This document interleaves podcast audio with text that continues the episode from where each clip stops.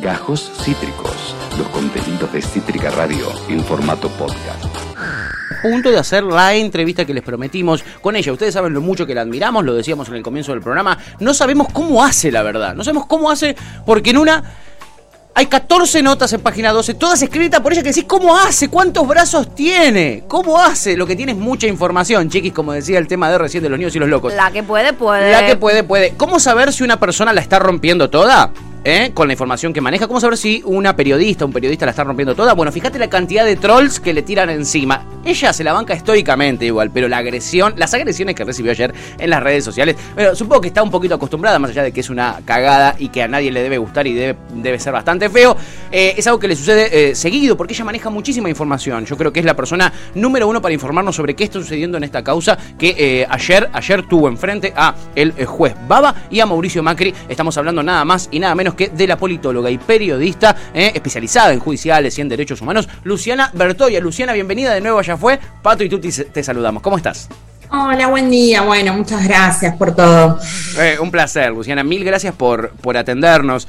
Eh, queríamos tratar de entender eh, un poquito. Bueno, primero Un entender poquito. cómo haces para escribir 800 mil notas por día. Salís en la radio, salís en la tele, salís en todos lados. Tenés unos minions. Bueno, hay que trabajar mucho. Aparte ayer estuvimos en Dolores, así que había, había mucha información dando vueltas por ahí. Sí, ¿no? Eh, eh, ¿Cómo estaba la- el, el- el ambiente allí? Fue, eh, fueron dirigentes a bancarlo a Mauricio Macri, la sacaron del ostracismo a, a Gabriela Michetti. ¿Cómo estuvo ese momento ahí? Bueno, Mauricio Macri le tira el micrófono a C5N, algo que repasamos aquí en el programa. Fue intensa la jornada, ¿no? Fue intensa la jornada, la verdad es que no hubo mucha gente, sí más eh, eh, dirigentes del PRO. Salió Michetti, que también es raro, ¿no? Porque en el libro eh, que publicó Macri hace unos meses, en primer tiempo, él le dedica unos párrafos a Michetti vinculado al tema AFI, ¿no? ¿Qué dice Michetti? Entre otras cosas, bueno, ella fue la que me sugirió que designara a Silvia Magdalani como número dos de la AFI. Y las causas que surgieron ahora este, tienen más que ver con gente que no la quiere a Magdalani que con gente que la, lo- no lo quiere arriba, ¿no? Con lo cual, Macri en ese libro también la responsabilizó por los desmanejos del espionaje. Así que un, un dato fue la presencia de Michetti, Sí. después este, apareció, bueno, eso lo contaba muy bien Bernard Pertot hoy en página, eh, y bueno, después este, más o menos la misma gente que lo, lo había acompañado la vez anterior y con menos convocatoria social, ¿no? Mm. Se habían reunido todos en la Municipalidad de Dolores, desde más o menos las 10 y pico, 11 de la mañana, el que estaba ahí organizando todo era Hernán Lombardi, que es el secretario de movilización de, o el coordinador de movilización del PRO. Sí. Y eh, bueno, el municipio queda a dos cuadras, dos cuadras y media del juzgado. Y lo curioso fue que Mauricio Macri avisó que estaba llegando tarde al juzgado, Sí. pero yo me acuerdo que discutíamos ahí con los compañeros, ¿no? Yo decía, bueno, para mí lo lógico sería si estás llegando tarde vas directamente al juzgado, ¿no? Claro. Pues no, pues no. Pues no, No, me hiciera. Pues no, Macri fue a la municipalidad, se bajó y fue caminando hasta el juzgado con, con una especie de movilización. Y ahí afuera cantaban el himno nacional, este, cantaban Venceremos de Jairo, todo un poco así. Y fue un trámite muy breve, estuvo menos de 40 minutos ante el juez Martín Baba. Nada, Nada. eh, Luciana, nada. Sí, para, podemos igual primero y principal, eh, Lu, como ¿qué, qué es la causa, cuál es específicamente la causa, o sea, cómo está caratulada, eh, Cómo surge, eh, ¿no? Cómo surge, quiénes son los denunciantes, como un poco, eh, capaz lo más obvio y básico, pero quizás eh, alguien no está tan en tema porque se sabe más esto, si fue, si no fue, la indagatoria, y hay cosas que capaz básicas y lo, y lo principal que no se termina de- de saber específicamente. Bueno, esta causa surge el 23 de septiembre del año pasado con una denuncia de Cristina Camaño, que es la interventora en la Agencia Federal de Inteligencia. ¿Qué pasó? ¿Por qué denuncia ella esto? ¿Qué encuentran? Bueno, encuentran cuando estaban haciendo un relevamiento distintas partes de inteligencia que daban cuenta que habían seguido a los familiares de los 44 tripulantes del Ara San Juan. Estos seguimientos se hicieron desde una de las bases que tiene la Agencia Federal de Inteligencia en provincia de Buenos Aires, que es la de Mar del Plata, ¿no? ¿Por qué lo hacían desde Mar del Plata? Porque Ustedes recordarán que cuando desaparece el submarino, todos los familiares estaban esperando en la base de Mar del Plata, ¿no? Entonces ahí se concentraba, bueno, el núcleo de la gente que, que terminó siendo espiada y también, bueno, Mauricio Macri fue a la base a los cinco días de desapareció el submarino, mm. tuvo una reunión bastante tensa con los familiares porque ellos les exigían respuestas mm. y después hubo algunos encuentros eh, que propiciaron los familiares, ¿no? No que, los buscó Macri, sino que intentaron, por ejemplo, acercarle una carta cuando estaba en el golf club de, Mar del Plata, etcétera. O este, cuando estaba en la residencia presidencial de Chapadmalal. Bien. Como eh, un dato, esta causa, ¿por qué se inicia? Porque Alejo Ramos Padilla, que era el juez federal de Dolores, está investigando otra causa que tenía que ver con el comportamiento de las distintas bases de la AFI en provincia de Buenos Aires durante 2016-2017. En ese contexto le pide a Cristina Camaño que relevara toda la información que había sobre Mar del Plata. Y ahí encuentran unos discos rígidos con esta información que les contaba. Okay. O sea, hay pruebas suficientes en, principio para esta causa. Digo, o sea, hay pruebas concretas y específicas que eh, prueban en algún punto la culpabilidad de Macri. Ahora él tiene que probar de última que él no sabía nada, lo cual es un poco complejo, ¿o no?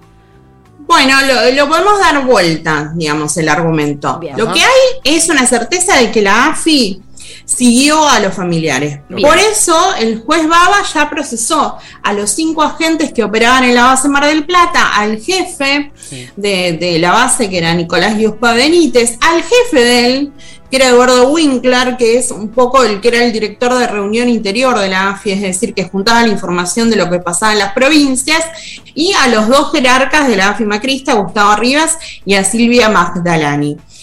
En la causa, lo que nadie discute es que la AFI hizo esos informes, porque los informes están. Entonces, lo que pasa es por tratar de explicar, eh, por tratar de darle algún viso de legalidad a lo que hizo la AFI. Si ahí tenés dos posturas. Por un lado tenés la de Gustavo Arribas que dice, yo esto no lo ordené, yo esto no lo vi, nunca me lo mostraron, no fui nunca a la base Mar del Plata. Miren para el lado de Magdalani. ¿Por qué dice miren para el lado de Magdalani? Porque ella era la que era responsable de las bases, de todo lo operativo en la AFI. Entonces, ella, entonces ella ahí ensaya una entrevista y, eh, perdón, ensaya una, un argumento que tiene que ver con decir bueno, la AFI hizo esto, pero lo, que hacía era para garantizar la seguridad del presidente. Lo hacía eh, colaborando con la Casa Militar, que es el órgano ¿no? encargado de la custodia del presidente y que depende del secretario general de la presidencia. En ese momento era Fernando de Andrés. Sí. Que ayer también estaba, ¿no? De Andrés. Bueno, sí, yo no lo vi, pero estaban también Pablo Clusellas, el secretario de Legal y Técnica. Em, entonces, bueno, en ese sentido lo que tratan es de eh, mostrar que esto fue legal. El juez tiene un, gran desafío que es escalar hacia Macri, demostrar que Macri ordenó el espionaje y que usó el espionaje, ¿no? Porque por la ley de inteligencia es claro que la cabeza del sistema de inteligencia es Macri. Pero bueno, eh, más allá, eh, hay una responsabilidad que puede ser objetiva, pero que eso puede no alcanzarte en una causa penal, ¿no? Puede ser una responsabilidad política, eh, pero no este, una responsabilidad criminal. Hay, hay información, hay documentación que está reservada. ¿Sí? que por, ser información de inteligencia no la conocemos. Así que bueno, hay que ver qué es la información que tiene el juez, cuáles son los testimonios, las declaraciones incluso indagatorias fueron reservadas, la única que no quedó reservada fue la de Arribas, pero a partir de que declara Magdalani, ella dice que no quería salir en los medios con lo que hubiera dicho, entonces empiezan a reservar.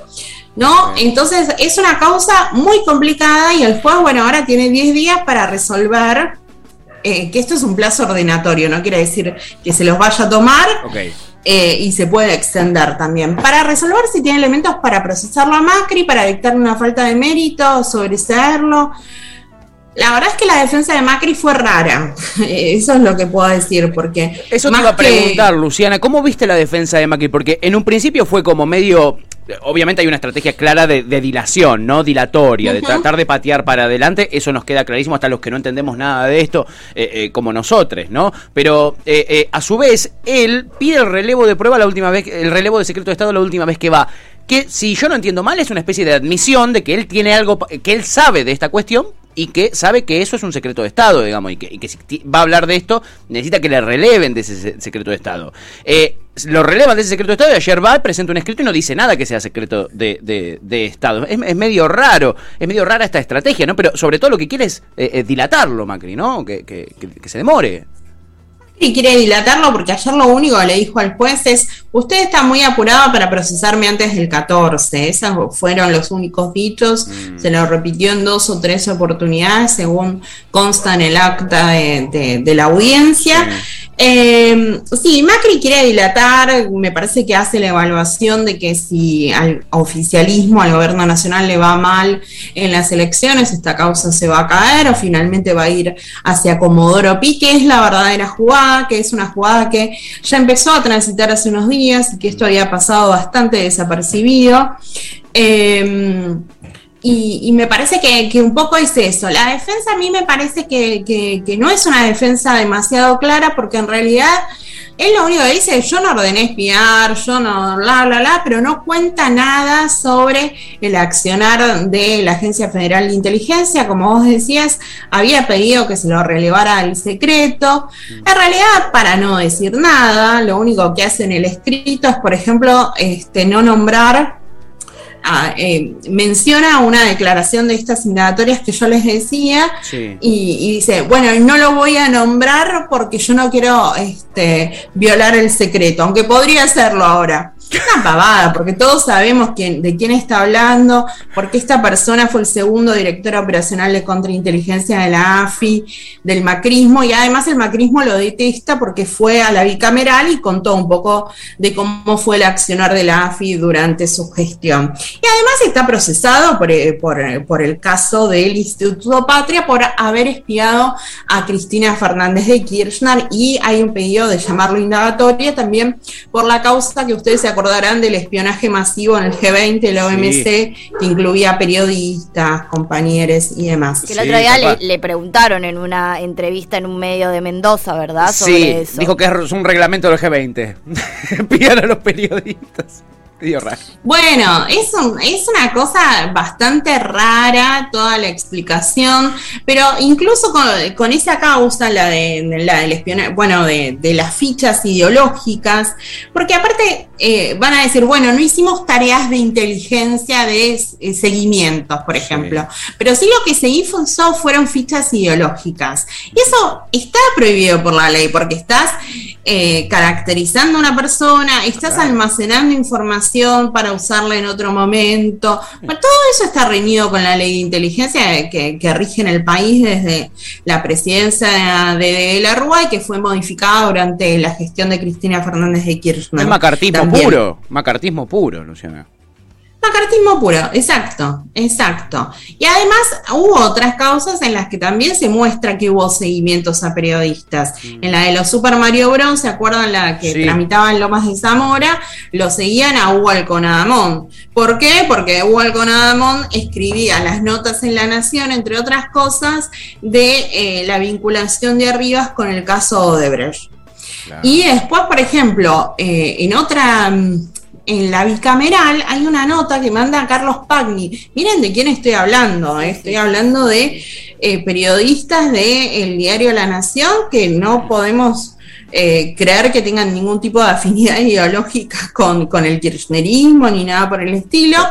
Pero a Carlos Pacni, que es el primero que empieza a decir, ojo que en la AFI están pasando cosas muy raras, mm. eh, él publica, si no me equivoco, el 2 de abril de 2017, una nota que hablaba sobre el pestilente círculo negro del espionaje. Después de esa nota en el diario La Nación, se comunica Macri con Pagni y le dice que quería que fuera a verlo a Rivas. Arribas lo cita en el departamento que Macri le prestaba ahí en Avenida Libertador y le dice que se habían autodenunciado, ¿no? Este, un poco esa explicación. Esto lo cuenta Pagni en una nota que le manda a la comisión bicameral el año pasado. Sí. Así que digo que, que, la AFI también tenía un control sobre periodistas, hubo, eh, también lo siguieron a Rodis Recalt, eh, colega también de, la revista Noticias, le querían sacar el, celular. Bueno, todo esto existió, ¿no? ¿no? No sé si fue un reglamento del G20. Sería raro. Sería un poquito raro esto, ¿no? Sí, la eh, impunidad, ¿no? Sí, sí, La impunidad total. Bueno, con la misma impunidad que lo vemos declarando ahora. Ayer después le di una entrevista a Jonathan Viali que repasábamos acá en la apertura del programa, donde es la posverdad absoluta, ¿no? Eh, con, esa, con esa impunidad. Bueno, la posverdad los ha llevado bastante y lejos. todo el sistema que los acompaña, ¿no? Digo, un expresidente que de golpe va, declara, o entre muchas comillas, y, y, y acto seguido sale, bueno, por un lado va a jugar al golf, y por el otro lado tiene a un canal como La Nación Más, que bueno, que él es el dueño, pero digo que es un canal eh, eh, de, la, de la televisión eh, pública, abierta, a tener una entrevista con dos periodistas, digo, y a, dar su testimonio mm, armado también, ¿no? Porque él no responde frente a un juez, pero de golpe sí responde frente a dos periodistas en toda una situación armada para el afuera y para el público, digamos. Claro. Sí, me parece que Macri lo que, lo que tiene claro es que quiere politizar la causa, ¿no? Mm, este, Decirle al juez, bueno, usted me está me, quiere procesar por eh, el calendario electoral, usted tiene acuerdos con el oficialismo, bueno, todo esto. Pero lo cierto es que la causa, él estaba denunciado desde hace más de un año y el juez mm. tardó más de un año en llamarlo indagatoria. Y lo hizo cuando terminó una ronda de 11 indagatorias y dictó nueve procesamientos. Bien. Eh, después podemos discutir si el juez lo tendría que haber llamado en este momento, haber esperado el 14 de noviembre, haberlo llamado antes. Todo eso es discutible, pero eh, bueno, y, ahí es una causa muy sensible, ¿no? Porque tiene que ver con el único submarino que se perdió en la historia de Latinoamérica, la falta de sensibilidad con la que se trató a los familiares y también con la falta de sensibilidad que se nos sigue tratando hoy por hoy, ¿no? Así que me, parece que, es un poco eso. Yo no podía dejar de pensar, Luciana, en, ayer Macri, ¿no? Por ejemplo, vos nos contaste esta situación, eh, nos hiciste una especie de crónica de cómo él se baja en la municipalidad, y va caminando, ¿no? Con la gente que lo vitorea. ¿Qué, ¿Qué, pensará un, un, familiar ¿no? de las víctimas de Lara San Juan en ese momento? Eh, eh, eh, ¿En qué ¿A quién se le ocurre? ¿Qué es lo que están bancando yéndolo ahí a, aplaudir a Macri, llevarlo en andas, a declarar una causa en la que espió a familiares de víctimas del hundimiento de Lara San Juan? Qué, qué, fea situación en la, que, en la que deben estar los familiares viendo esto, ¿no? Debe ser bastante triste.